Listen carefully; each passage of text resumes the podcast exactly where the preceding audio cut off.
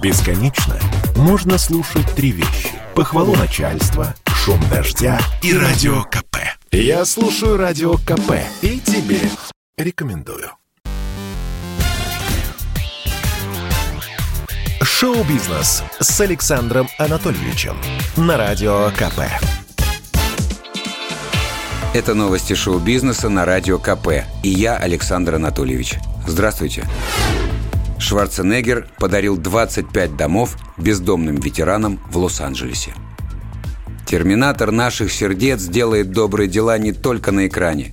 Бывший губернатор Калифорнии многие десятилетия занимается благотворительностью. На этот раз Железный Арни помог ветеранам войны во Вьетнаме, Ираке и Афганистане, которые остались без жилья. Об этом голливудская суперзвезда рассказала в своем инстаграме – было фантастически приятно провести время с нашими героями и приветствовать их в новых домах, написал Арнольд. Пост тут же собрал сотни тысяч лайков. Впрочем, нашлись и критики, которые посчитали, что Шварценеггер просто пиарится на злободневной теме. Но социальные работники на стороне артиста. По мнению специалистов, сообщение звезды как раз привлекло внимание общественности к проблеме. К слову, по данным Департамента жилищного строительства и городского развития США, в Америке проживает более 37 тысяч бездомных ветеранов. Чаще всего они оказываются на улице из-за инвалидности, наркотической или алкогольной зависимости. В Америке под Новый год выходит ремейк «Иронии судьбы». Американский стриминговый гигант Netflix снял собственную версию нашей новогодней классики. Проект получил название «О судьбе» или в английском варианте «About Fate». Женю Лукашина сыграл мелькнувший в сериале «Фарго» актер Томас Манн.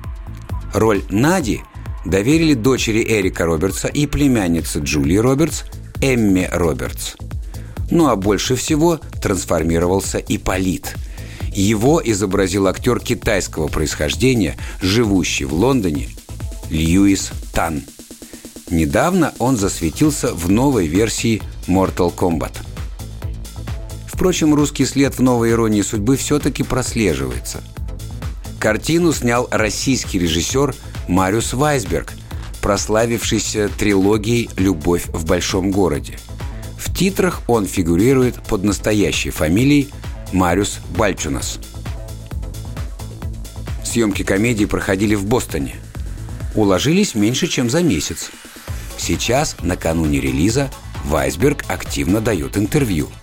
В одном из них он, например, вспомнил, как ставил сцену с дракой американских Иполита и Лукашина. Последний должен был от мощного удара перелететь через огромный торт, который был в единственном экземпляре – Поэтому было очень важно сделать все с первого дубля. Девушки в группе закрыли глаза, затаив дыхание. Стояла полная тишина, признался режиссер. Это одна из таких напряженных и очень веселых ситуаций. Мы все полностью зависели от нашего главного актера.